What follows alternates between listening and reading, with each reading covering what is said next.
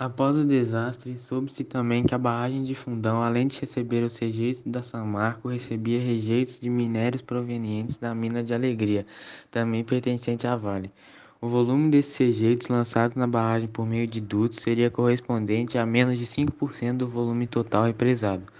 Todavia, posteriormente, foi noticiado que esse volume seria, na verdade, bem superior ao que, for, ao que fora declarado pois, segundo documentos do Departamento Nacional de Produção Mineral, os rejeitos da mina de Alegria corresponderiam a 28% do total então contido no reservatório, ultrapassando 18 milhões de metros cúbicos em 2014.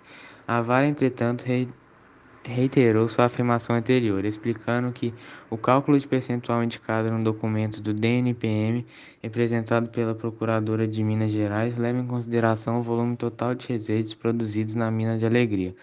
No entanto, aproximadamente 85% desses rejeitos foram destinados à barragem de Campo Grande, que é a da própria Vale.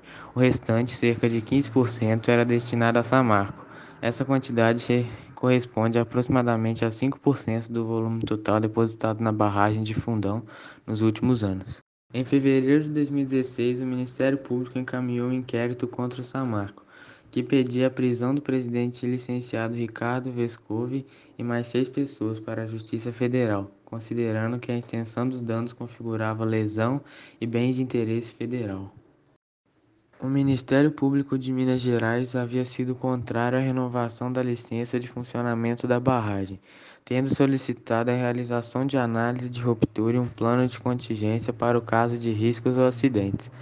Segundo o promotor de justiça do meio ambiente Carlos Eduardo Pereira Pinto, a tragédia não foi um acidente, tampouco fatalidade, mas erro na operação e negligência do monitoramento na barragem.